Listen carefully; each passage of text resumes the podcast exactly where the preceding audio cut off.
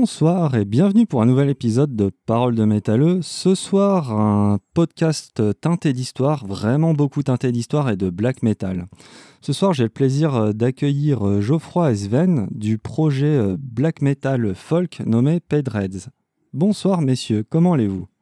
Bien, euh, bonsoir. Euh, merci beaucoup de nous accueillir euh, pour, pour cette émission, pour ce podcast. C'est un, c'est un vrai plaisir de pouvoir échanger un petit peu avec toi. Et bonsoir à toi, Plaisir est partagé. Bonsoir Sven. Alors Sven a eu quelques petits soucis techniques, mais on l'entend. ouais, effectivement, ça nous a pris 5 minutes, mais c'est bon, ça le fait.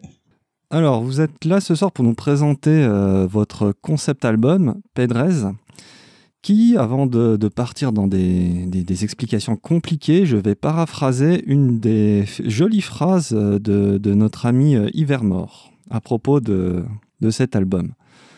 La sombre, la sourde colère du paysan de France à qui on enlève le peu qu'il a, la colère des timides, des petits, la colère des faibles et des brimés, le lourd courroux des humbles trop habitués à subir, la rage grondante de ceux qui n'ont pas, à qui on dit qu'ils auront encore moins. On va parler black metal, on va parler de rage avec un univers, euh, ben, un univers qui nous concerne tous parce que c'est notre passé historique. Messieurs, comment est né ce projet Pedrez et euh, si vous pouvez aussi vous présenter en même temps? Alors, Pedrez, euh, ça, démarre, ça démarre à la base d'une passion que j'ai depuis que je suis môme pour les guerres de Vendée. Alors, euh, les guerres de Vendée, donc euh, un, événement euh, relativement peu connu de l'histoire française qui s'est déroulé entre 1793 et, si on va aller jusqu'au bout des choses, jusqu'en 1832, mais principalement en 1793-1796. Donc une histoire qui se passe principalement dans l'ouest de la France, donc Anjou et ce qu'on appelait plus globalement la Vendée militaire. Donc j'ai mes grands-parents avaient une, une maison en Anjou, donc euh, du, côté d'Angers. Euh, voilà, voilà, un village que je connais euh, depuis donc depuis que je suis tout petit, donc Beaulieu-sur-Layon. Et on y allait régulièrement, bien évidemment. et à force d'y aller, d'être dans cette région, j'ai fini par m'intéresser de plus en plus à l'histoire de la région. Et au bout d'un moment, je suis venu aux guerres de Vendée. Et il y a quelque chose de d'assez d'assez fascinant, d'assez authentique et de très de très épique euh, dans cet épisode, euh, dans cet épisode historique. Donc c'est quelque chose qui m'a euh, une passion que j'ai gardée au fil des années. Euh, continuer à me documenter sur le sujet, continuer à m'y intéresser, euh, continuer à, creuser un petit peu les diverses anecdotes qui ont émaillé cet épisode. Et, j'ai eu envie en fait au bout d'un moment de, de lancer un projet musical là-dessus. Donc un projet vraiment personnel dans lequel je serai euh, à la barre aussi bien de la composition que des paroles, que du concept, que, l'ensemble euh, des opérations. Et euh, j'ai réussi à lancer ce projet grâce au confinement, entre guillemets, donc c'était un, des petits aspects positifs de la chose. J'ai eu plus de temps pour m'y consacrer finalement. Donc euh, des compositions, des textes que j'avais déjà travaillé depuis quelques années ont, pris de plus en plus d'ampleur, se sont étoffés et, euh, la chose est, partie de là. Donc en, mars 2020, en collaboration avec Ivermand d'Antique que j'avais rencontré euh, un an auparavant au Sardonos Pagan Fest en, en 2019. Donc on a on avait échangé à l'époque un petit peu, le contact était très bien passé on a, euh, on a continué à garder le contact et euh, lorsque le moment euh, est venu, on, s'est dit, bah, est-ce qu'il serait pas temps de, de lancer enfin ce projet dont, voilà, dont, dont, on parle depuis, depuis un petit temps maintenant. Toi, Sven, tu, tu, as rejoint le projet en tant que guitariste, bassiste, batteur. Et comment est venue la rencontre avec Geoffroy et qu'est-ce que tu as apporté à ce projet? Et puis, ces guerres de Vendée, ça, ça représente quoi pour toi? Alors, euh, moi, je vais pas te, je vais pas te mentir. Euh, je, je suis pas, je suis pas, un, je suis pas très très balèze en histoire. Euh, j'aime beaucoup ça, mais euh, mais voilà, j'ai, pas énormément de temps pour euh, pour euh, potasser, pour euh, que ce soit une passion dans ma vie. Mais j'ai beaucoup aimé, j'ai beaucoup aimé l'idée du projet.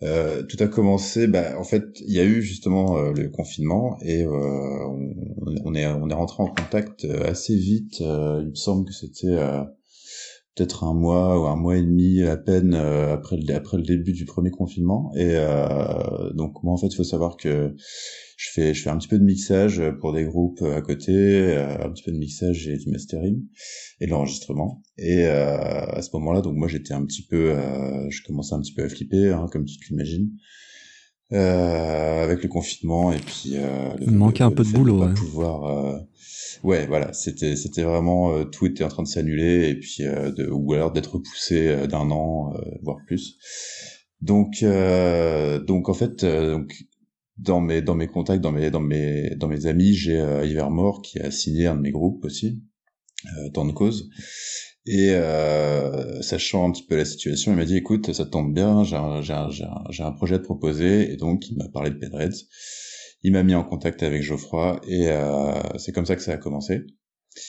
Euh, donc euh, le cadre était assez particulier parce que du coup, euh, donc Geoffroy était loin, euh, en Belgique, moi je suis en Bretagne. L'idée était quand même d'enregistrer un album qu'il avait déjà quand même en grande partie composé euh, sur euh, sur tablature, sur euh, sur Guitar Pro et ce genre de trucs. Donc il avait déjà ses idées de morceaux qui étaient bien qui étaient bien établies. Euh, L'idée c'était justement, enfin le la nécessité c'était de pouvoir enregistrer tout ça. Et à ce moment-là, moi ça me paraissait être une super opportunité étant donné qu'il y avait donc ce confinement là qui nous bloquait tous à la maison et que ça me laissait du coup du temps pour m'occuper de ça. Alors euh, après, du coup, je précise quand même parce que ça me semble un peu important. Euh, je, je, mettrai le, je mettrai le mot batteur entre entre guillemets parce que je suis un, je suis un batteur débutant et euh, sur l'album il y a quand même des trucs qui sont assez balèzes. Donc je vais pas te mentir, je l'ai pas joué d'une traite comme ça. Il y a beaucoup de, il y a beaucoup de de, bidouillage. Je voulais, on voulait au moins avoir un son qui était un vrai son de batterie avec des enregistrements, des, des vrais micros.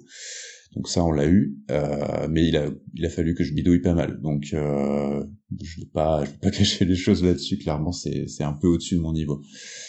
Euh, voilà, c'est comme ça que ça a commencé. Et puis après, bah effectivement, les, les morceaux ont pris, euh, ont pris, ont pris de la gueule, on va dire, à force de, à force de les enregistrer, de les envoyer à Geoffroy, d'avoir son avis, de, de travailler un peu à distance comme ça. Surtout que le, le, le feeling était passé, était super bien passé, quoi. Euh, voilà, voilà, moi c'est mon, c'est mon entrée dans le projet, quoi. Je disais en introduction avec un, un langage un peu moyen, Pedrez, Pedrez. On peut aussi prononcer pays de Ré, parce que j'avais eu une discussion off avec Geoffroy il y a un mois ou deux. On peut dire pays de Ré, pays de Retz, parce qu'on vient, on dit bien Metz, on dit pas Metz. Vous voyez C'est quoi la bonne prononciation de ça? Et c'est quoi le pays de Ré? Pays de Retz exactement C'est quelle région de Vendée? Alors, euh, la prononciation euh, en ce qui concerne le nom du projet, euh, c'est Pays de Retz. Voilà. Donc Pays de Retz, et de là on, dérive facilement sur Pays de Retz, du coup, mais prononcé d'une seule traite. Alors le, Pays de Retz, c'est le Marais breton, c'est une partie de ce qu'on appelait la Vendée militaire. Donc bon, il y a le département Vendée aujourd'hui, mais à l'époque la Vendée militaire englobait plus de territoire que c'est le cas aujourd'hui. Et le breton était en fait situé euh, juste en dessous de Nantes. Et euh, Pays de Retz, donc Pays de Retz, euh, les Pays de Retz, en fait, c'était le, surnom donné aux combattants d'un des généraux vendéens, donc le général Charette. Et on les appelait les Pays de Retz, enfin, c'est un de leurs nombreux surnoms, mais les Pays de Retz parce qu'ils étaient originaires du Pays de Retz à l'origine. Voilà. Eh ben, je vous propose, on va s'écouter un extrait, on va s'écouter un des premiers morceaux qui est sorti, Le Toxin nous appelle, et là on va vraiment voir l'étendue du black metal et de la folk. C'est parti.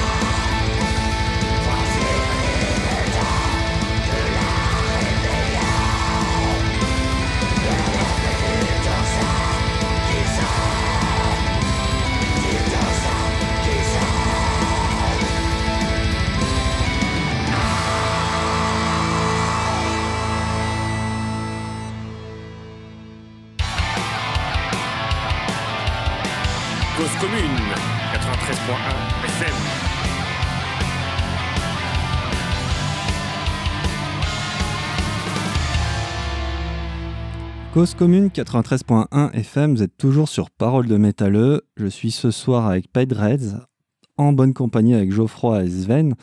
Et vous venez d'entendre Le Toxin nous appelle aux armes, aux armes. Ce premier extrait est très intéressant. On sent clairement les influences black, metal, folk et atmosphérique. On sent l'influence historique, on entend les boulets de canon, on entend les gens qui se tapent dessus. Quel type de black metal voulez-vous apporter avec Reds C'est de manière générique, je pense que j'appellerais ça du, du black folk c'est sûr et certain. Mais j'y brasse tellement d'influences euh, différentes que ça, ça pourrait paraître très réducteur en fait. Mais oui, du, du black folk. Je pense qu'on peut appeler ça du black folk. Oui. Tu, ben, en- là, ah, c'était une chanson, mais il y a énormément d'influences quand on entend. Il y a même des, pa- des passages euh, très vides des passages très métal symphonique euh, par moment. Black folk, tu te, t'essayes de te rapprocher de, quel groupe de black metal ou est-ce que c'est totalement fortuit? Ce n'est pas exactement fortuit. J'ai en fait euh, énormément d'admiration euh, pour le métal noir québécois. Alors, noir québécois, qui est une grosse influence autant au niveau du son, comme vous aurez peut-être pu le remarquer ici, comme vous le remarquerez euh, au fil de certains titres de l'album, euh, mais également au niveau euh, du concept et de la démarche en fait. Donc une musique très authentique, une musique sans concession également, mais autour d'une thématique historique extrêmement forte. Et avec des paroles chantées en français, ça, ça va de soi aussi. Ça va de soi. Tu parles du métal noir des groupes comme euh, Sorcier des Glaces, par exemple? Je pensais ici plus euh, à la frange euh, Forteresse, euh, Brume d'automne ou Neige et Noirceur. D'accord. Les Sorciers des Glaces reste évidemment un groupe que, que j'admire énormément aussi. Et qu'est-ce qui t'a touché chez ces groupes en particulier?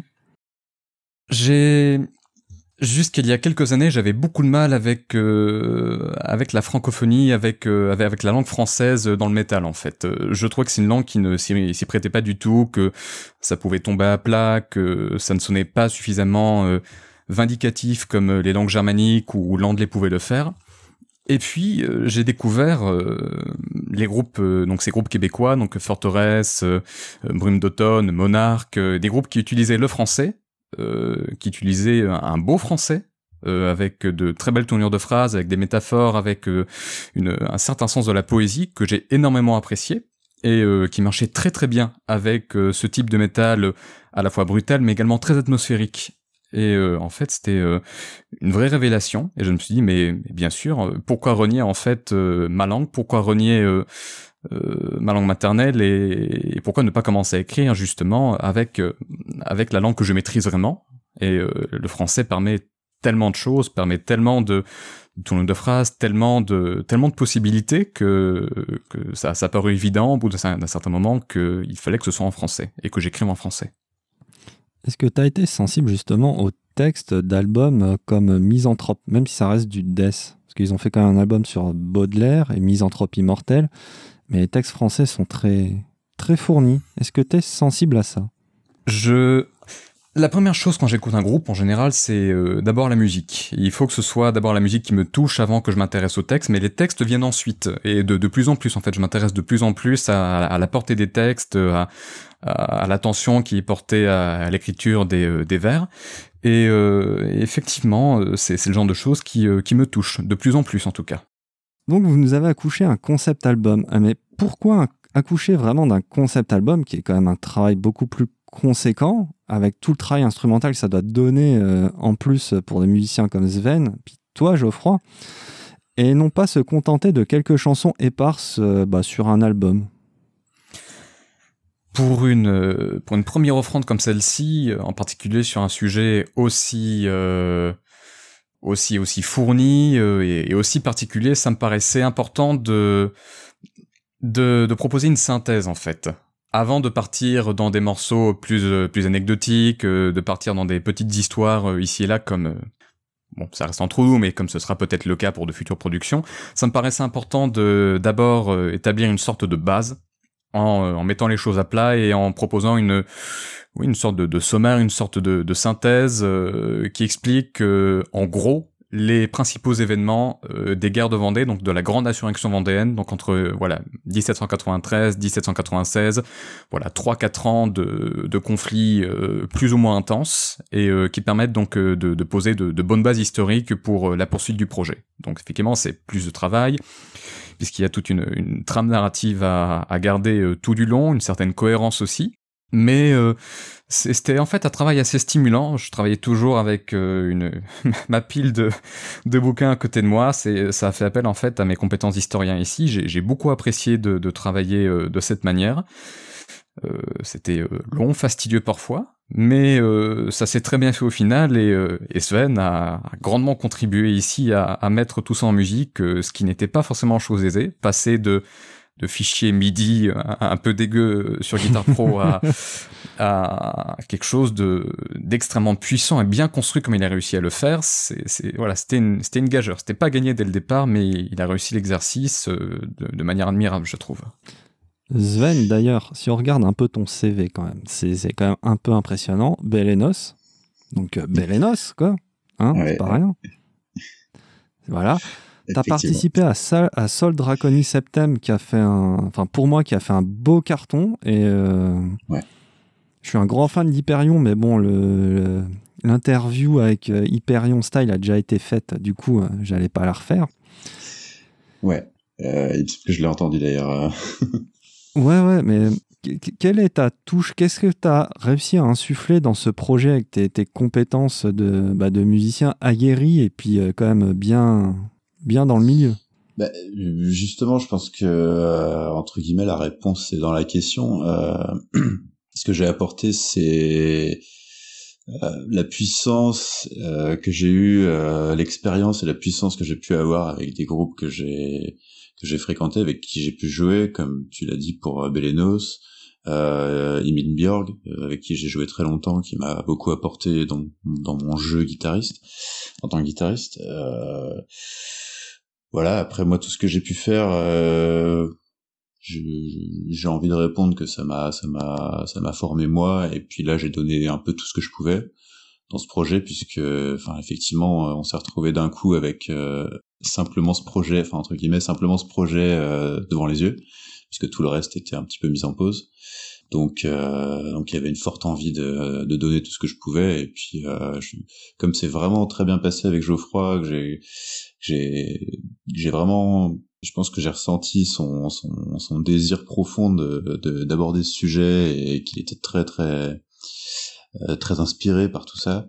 Je pense que ça m'a ça m'a ça m'a boosté un petit peu, ça m'a donné la voie à suivre et puis euh, et puis voilà, j'ai mis euh, j'ai mis ce que je savais faire euh, au profit de au profit de sa cause quoi. Tu resignerais pour un concept album historique euh, sur un tout autre sujet historique? Alors euh, maintenant, maintenant qu'on est en train de reprendre un petit peu, euh, enfin de remettre un peu tout sur les rails avec les groupes et tout, je t'avoue que j'y réfléchirais peut-être à deux fois.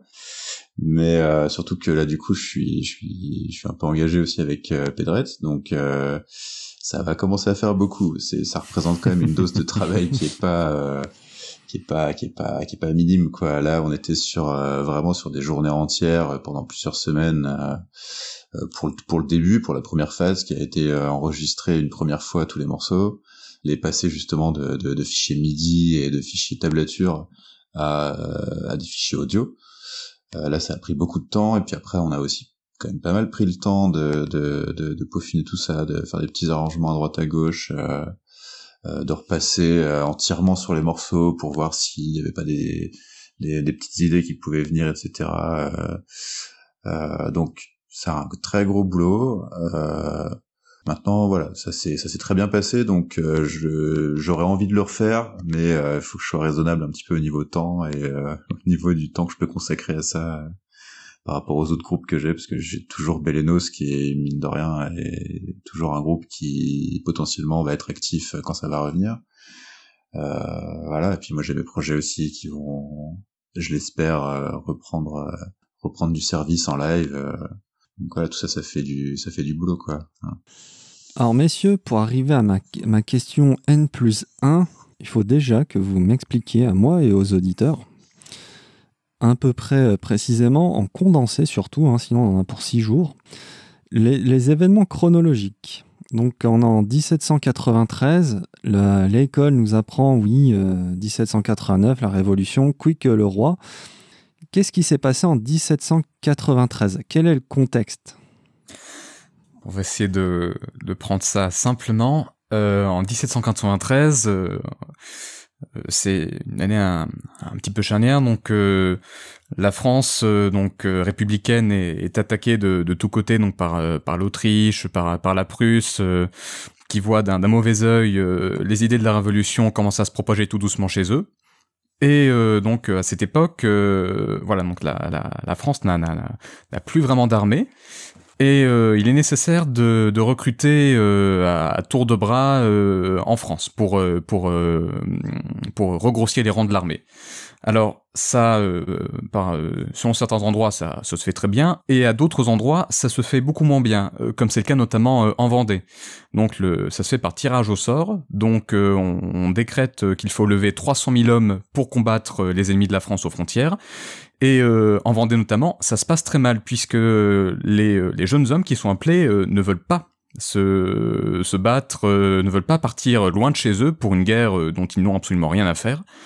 Et euh, c'est en fait euh, le, le début de l'insurrection. Alors, début de l'insurrection, donc euh, ça c'est la Godot qui fait déborder le vase, c'est l'étincelle qui embrasse tout.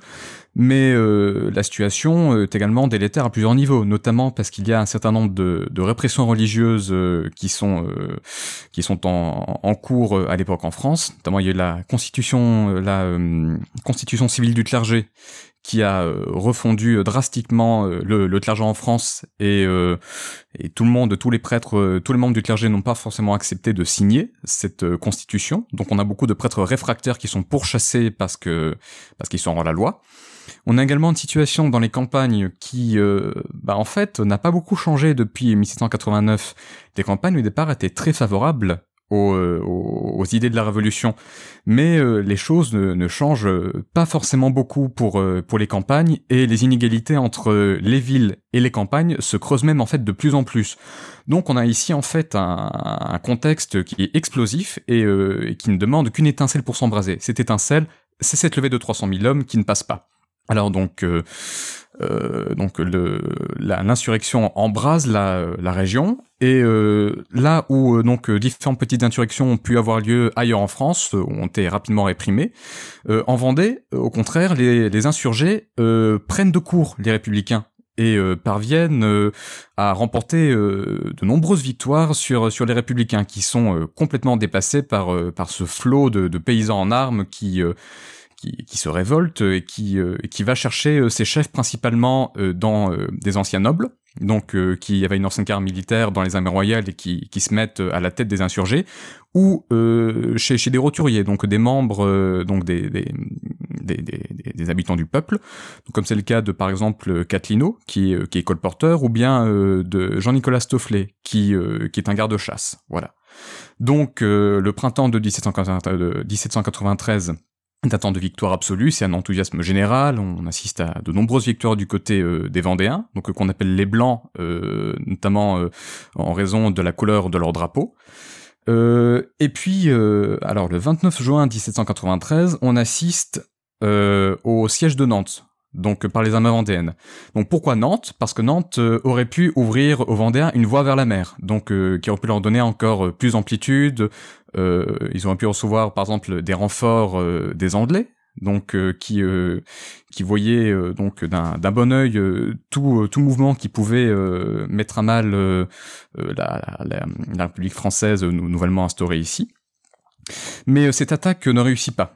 Voilà, donc ça c'est le grand tournant de la guerre, donc les Vendéens échouent devant Nantes, et Catlino qui plus est est tué dans, dans l'affrontement, donc c'était leur généralissime. Ils sont démoralisés, ils, ils se replient. Les combats se poursuivent euh, durant tout l'été, euh, plus ou moins indécis, jusqu'à Cholet. Donc Cholet, donc euh, qui est une terrible défaite des Vendéens, qui à ce moment-là décide de traverser la Loire pour se lancer dans ce qu'on appelle la virée de Galerne. La virée de Galerne, c'est une sorte de grande expédition qui voit l'armée vendéenne accompagnée des femmes, des enfants, des vieillards, en gros une, immense colonne de Vendéens qui traverse la Bretagne pour rejoindre Granville en Normandie. Euh, pour accueillir des, renforts anglais, donc euh, qu'ils étaient censés recevoir euh, pour pour les aider. Alors sur le chemin, ils sont rejoints par les Chouans, donc qui sont d'autres insurgés qui cette fois-ci opèrent en Bretagne. Oui, c'est important de préciser hein, que voilà, la chouannerie, ce n'est pas les guerres de Vendée. Les Chouans ne sont pas des Vendéens, mais ils partagent certains points communs. Donc les Vendéens et les Chouans donc arrivent à Granville, et là les, renforts ne sont pas là. Ils se retrouvent face à Granville, sans le soutien attendu, et euh, ils sont battus encore une fois par, euh, les républicains, et ils doivent rebrousser chemin et reviennent en Vendée, euh, donc un chemin qui n'est qu'une longue agonie où ils sont finalement écrasés à la bataille de Savenay par les troupes du général républicain Westermann. Alors donc à ce moment-là, l'armée vendéenne, la grande armée catholique et royale vendéenne n'est plus, et on arrive début 1794 où est décidé, euh, donc euh, à Paris, donc par, la Convention, a décidé un plan pour euh, annihiler toute résistance vendéenne. Alors comment ce plan est mis en œuvre? Il est mis en œuvre par le déploiement de 12 colonnes armées, qu'on va appeler les colonnes infernales, tristement célèbres puisqu'elles vont ravager la Vendée de janvier 1794 jusqu'au mois de mai. Alors là, on voit, on voit défiler un cortège d'horreurs innommables, de destruction, de pillage, de viols, de on, trouve euh, par exemple même dans, des villes comme Nantes euh, euh, des, noyades. Donc on va entasser des, hommes, des femmes, des enfants. On va, on va entasser des prisonniers sur des bateaux qu'on va couler au milieu de la Loire. Et ces, noyades de Nantes vont faire des milliers de victimes. La, guillotine fonctionne sans discontinuer. On assiste à des fusillades de masse. C'est une horreur absolue. Puis, en 1794, les choses se calment puisqu'on voit de nouveaux généraux républicains remplacer ceux qui était en, fonction jusqu'à présent euh, en Vendée, et euh, qui se semble cette fois-ci plus en faveur d'une solution négociée. Alors, euh, bah, les, combats se continuent cependant jusqu'en 1795, année durant laquelle on voit finalement un traité arriver, donc le traité de la Jaunée, entre les chefs vendéens restants et les républicains.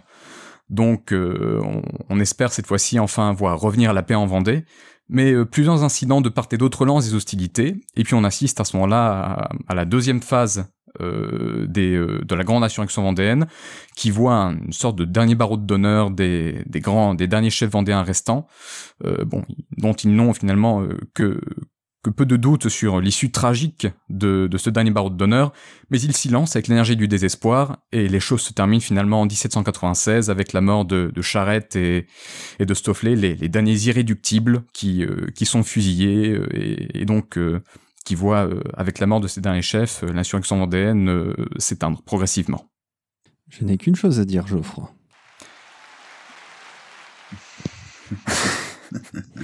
J'espère ne pas avoir été trop brouillon. J'ai Non, conscience que c'était- c'est pas toujours évident. C'était parfait. Franchement, euh, là, on a vécu un grand moment radiophonique. Geoffroy, je sais pas si t'as répété avant, mais alors là, t'étais d'une clarté, mais tu étais inspiré. Là, on- là, t'as eu une. Dieu t'a parlé presque. hein, Je, je- je tiens à te le dire. Alors, heureusement qu'il mettre pas la au- caméra. Pardon. Podcast, euh, je crois.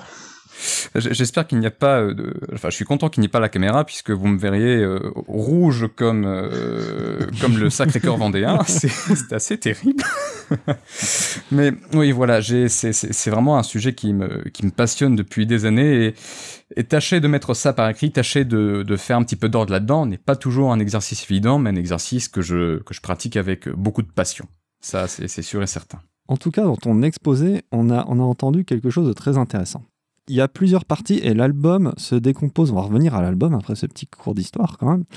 L'album se découpe en quatre phases. Donc, comme tu as expliqué, il y a déjà, déjà le temps des victoires et de l'enthousiasme parce que c'était une révolte spontanée.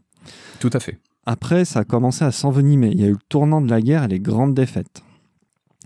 Pour en venir au, au barbarisme des colonnes infernales et la répression violente du soulèvement, et pour le temps des désillusions où on sait que quelque part on va crever, mais on y va, c'est la guérilla, c'est le dernier baroud d'honneur, et on y va. Du coup, l'album, il est entrecoupé de, comment dire, de, euh, petites transitions où on fait plus connaissance avec soit les chansons de l'époque, euh, soit l'inspiration des Bleus, ou ce genre de choses. Et ça entrecoupe et ça aère le podcast, à ce qui est, ce qui ça aère l'album, pardon. J'ai du mal aussi. Toujours est-il que le fait d'aérer comme ça, et même si à la première écoute on comprend pas forcément toutes les paroles des chansons, forcément ça grôle dans tous les sens, on comprend instinctivement par les émotions que ça en dégage là où on veut en venir. On sait qu'ils sont enthousiastes au début, on sait qu'ils en chient à la fin, et on sait qu'ils se font avoir à la fin. D'où ma question, c'est pour ça, elle été longue à poser cette question, elle a fallu euh, travailler, travailler, travailler. Quel était le travail en amont, justement, pour retranscrire toutes ces émotions et l'ambiance de l'époque? Est-il facile de se mettre dans la tête d'un Vendéen de l'époque? Ce n'est pas forcément une, euh, une chose aisée.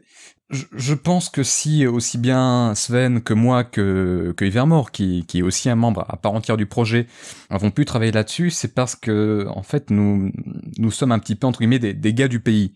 Voilà, Sven pour euh, pour la Bretagne, donc euh, qui euh, qui symbolise un petit peu le chouan, parce que en fait oui d'ailleurs dans l'album nous incarnons en fait chacun des, des avatars entre guillemets. Nous ne sommes pas euh, présents en tant que que Geoffroy ou que Sven ou que ou que nous incarnons chacun des, euh, des avatars de, de personnages qui auraient pu tout à fait participer à la grande épopée vendéenne à l'époque. Voilà, donc Sven incarne un chouan, euh, Ivermore incarne euh, un, combattant des Mauges, puisque c'est la région dont il est originaire, et pour ma part, euh, voilà, Geoffroy, j'incarne un combattant donc euh, angevin. Donc, puisque voilà, ce sont donc les régions dont nous sommes euh, originaires ou euh, avec lesquelles nous avons vécu un certain nombre de choses ou où nous, avons- nous avons vécu tout simplement. Et euh, ce n'est pas donc forcément quelque chose d'évident, mais euh, parce que nous avons vécu, par nos centres d'intérêt, par, euh, par notre histoire, aussi bien familiale, euh, personnelle que, que, par l'histoire de ces régions qui nous intéressent, je pense que nous avons réussi à entrer euh, de plein pied dans, euh, dans ces événements qui, qui ont façonné euh, ces régions et euh, qui imprègnent toujours ces régions d'ailleurs, hein, euh, très très profondément. Euh, on, on le remarque au, au niveau des, des événements, au niveau de, de, de la mémoire commune autour, de, autour des guerres de Vendée ou, ou des chouanneries qui, qui sont toujours très présentes dans, dans l'esprit dans, dans l'esprit des pays et des pays concernés. Donc pas forcément quelque chose d'évident, mais quelque chose de qui a fini par se faire naturellement en fait, euh, assez naturellement, oui. Sven Oui. Se mettre dans la tête d'un Vendéen. Mais au niveau retranscription musicale, vu que tu as beaucoup plus bossé sur les instruments, est-ce que tu t'es inspiré des sons de l'époque, de vieilles partitions de l'époque, de vieux sons? Geoffroy Ouais, euh, fait l'historien, mais toi, qu'as-tu fait avec tout ça, avec ce bagage? Alors, euh, j'ai pas, je me, je, me suis pas inspiré. euh, si tu veux, euh, comme je comme je te disais tout à l'heure, toute la base, vraiment, il y avait une, une base bien établie euh, au niveau des tablatures euh, que Geoffroy avait posées. Euh, moi, ce que j'y ai mis, c'est c'est plus de l'intention.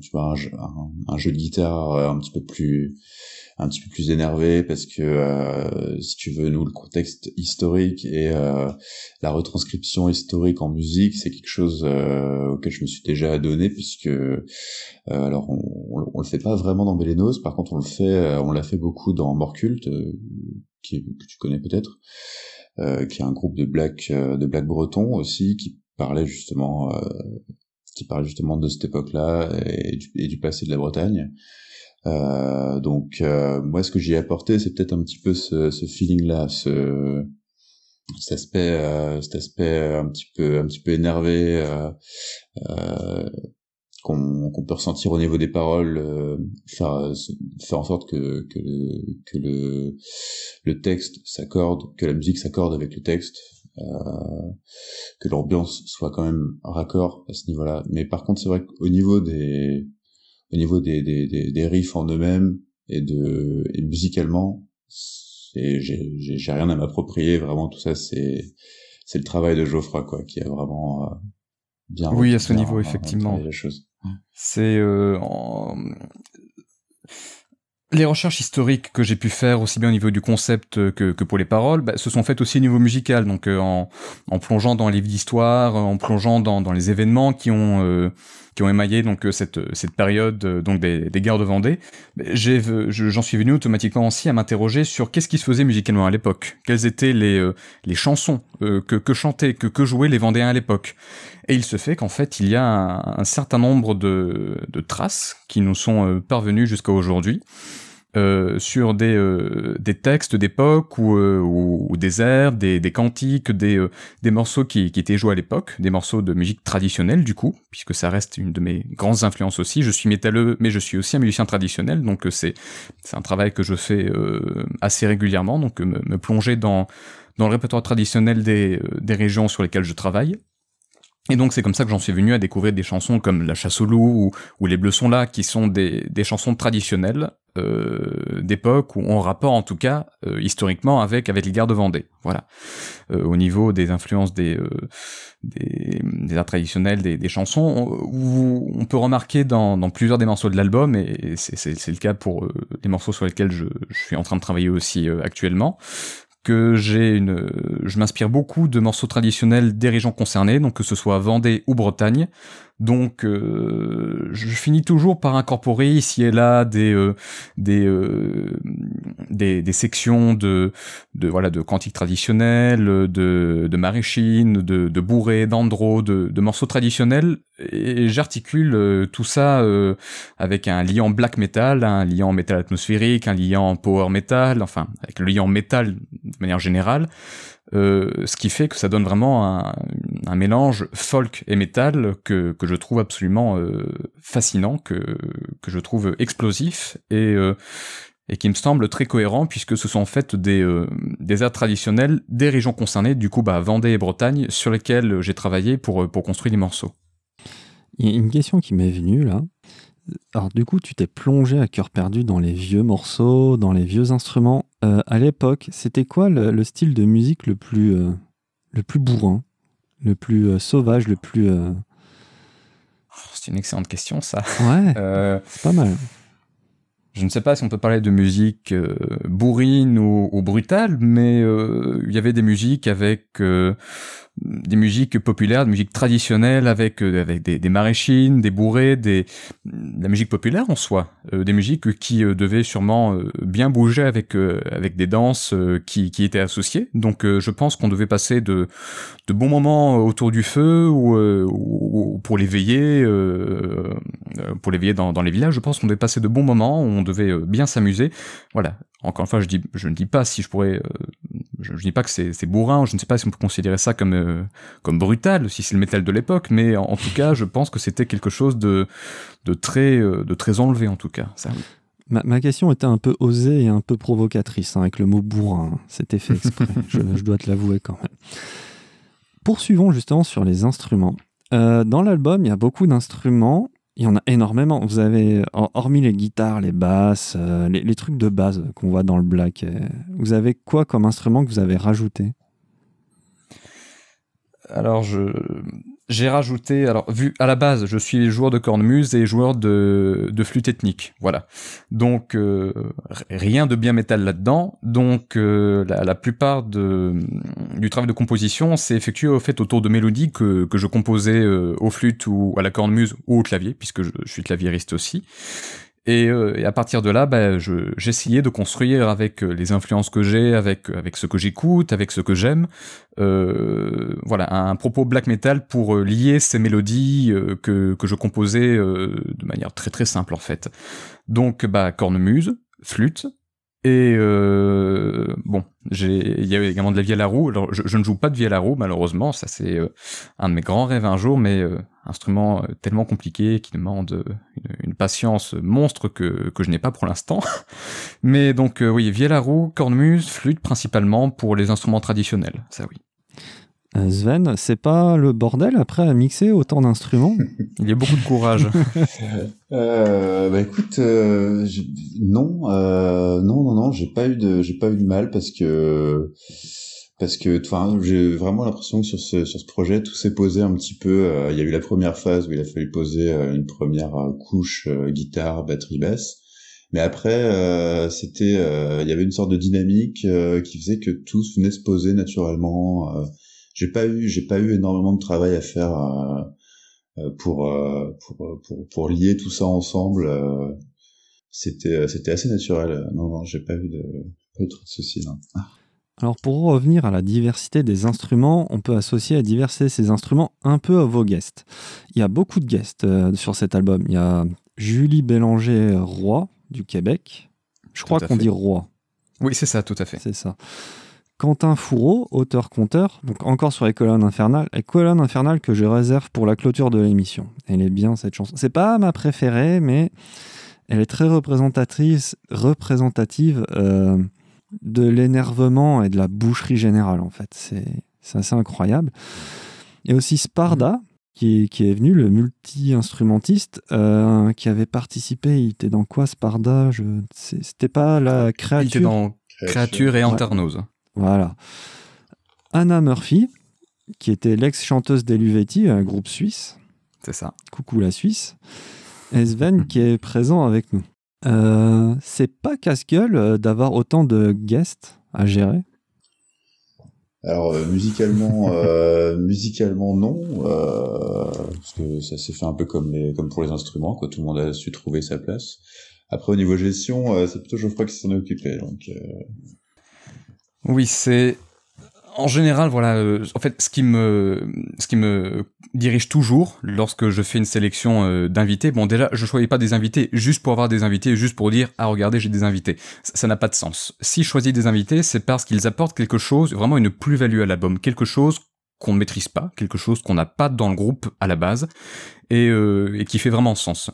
Voilà, donc c'est vraiment le cas pour Sparda et Anna Murphy qui ont apporté bah, leur expertise à la vie à roue, qui sont d'excellents musiciens que j'admire et, que j'apprécie énormément, avec qui j'ai de très bons contacts, euh, avec Quentin qui est un, conteur, qui est un barde, un barde des temps modernes, qui est euh, un, collecteur de légendes et d'histoires autour du monde absolument extraordinaire et qui est une personne très très humaine et très chaleureuse, qui a un, grain de voix que j'apprécie énormément, ou encore Julie, voilà Julie Bélangeroy qui est donc euh, chanteuse euh, dans euh, Gone in April, donc un voilà le groupe de métal métal symphonique canado-américain et qui est également chanteuse et violoniste dans les Bâtards du Nord, qui est mon, mon autre projet québécois cette fois-ci.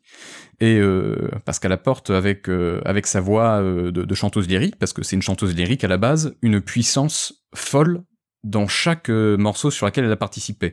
Elle apporte une émotion qui est très très brute et, et vraiment une, plus-value que qu'on n'aurait pas pu avoir si on avait décidé nous-mêmes de faire les, les, voix claires à ce moment-là. Donc vraiment, ce qui me dirige à chaque fois dans la sélection des guests, c'est ce qu'ils peuvent apporter musicalement à l'album. C'est toujours ce qui me dirige.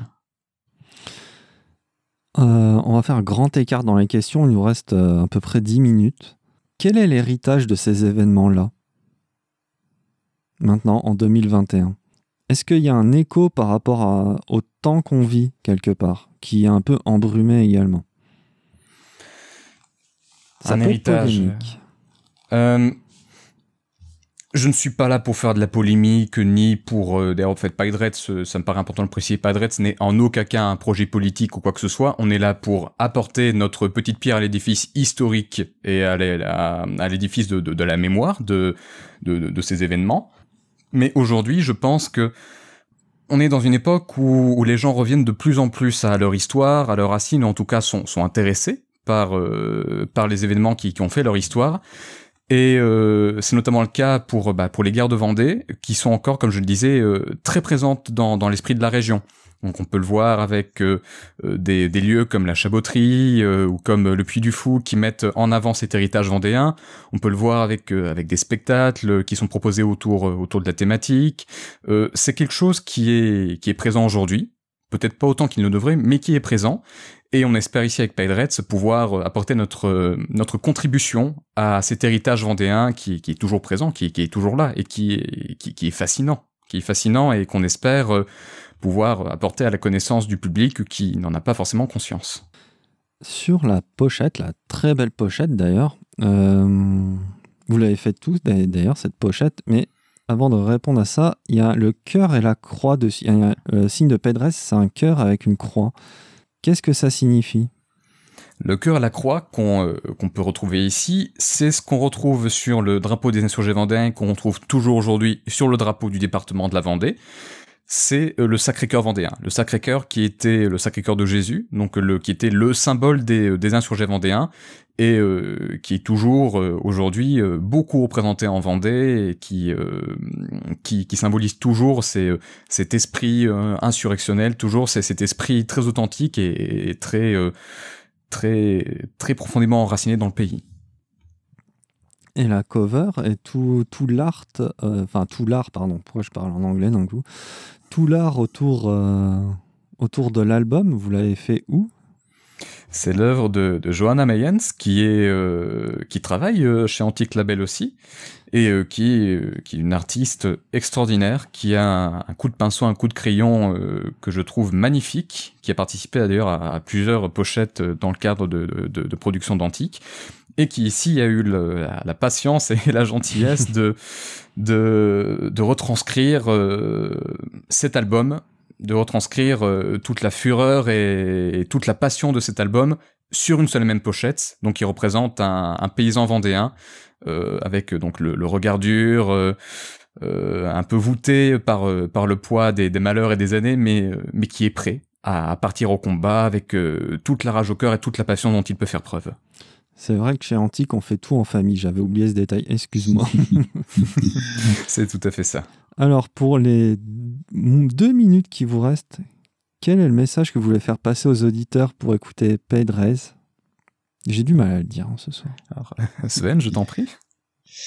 Ah, c'est une, une, bonne question. Euh, c'est, je dirais, je dirais, je dirais simplement que c'est un, un voyage assez étonnant à faire et que c'est ouais, c'est plein de surprises. C'est un album plein de surprises et les guests ont apporté beaucoup c'est ça donne ça donne des, des couleurs surprenantes à l'album.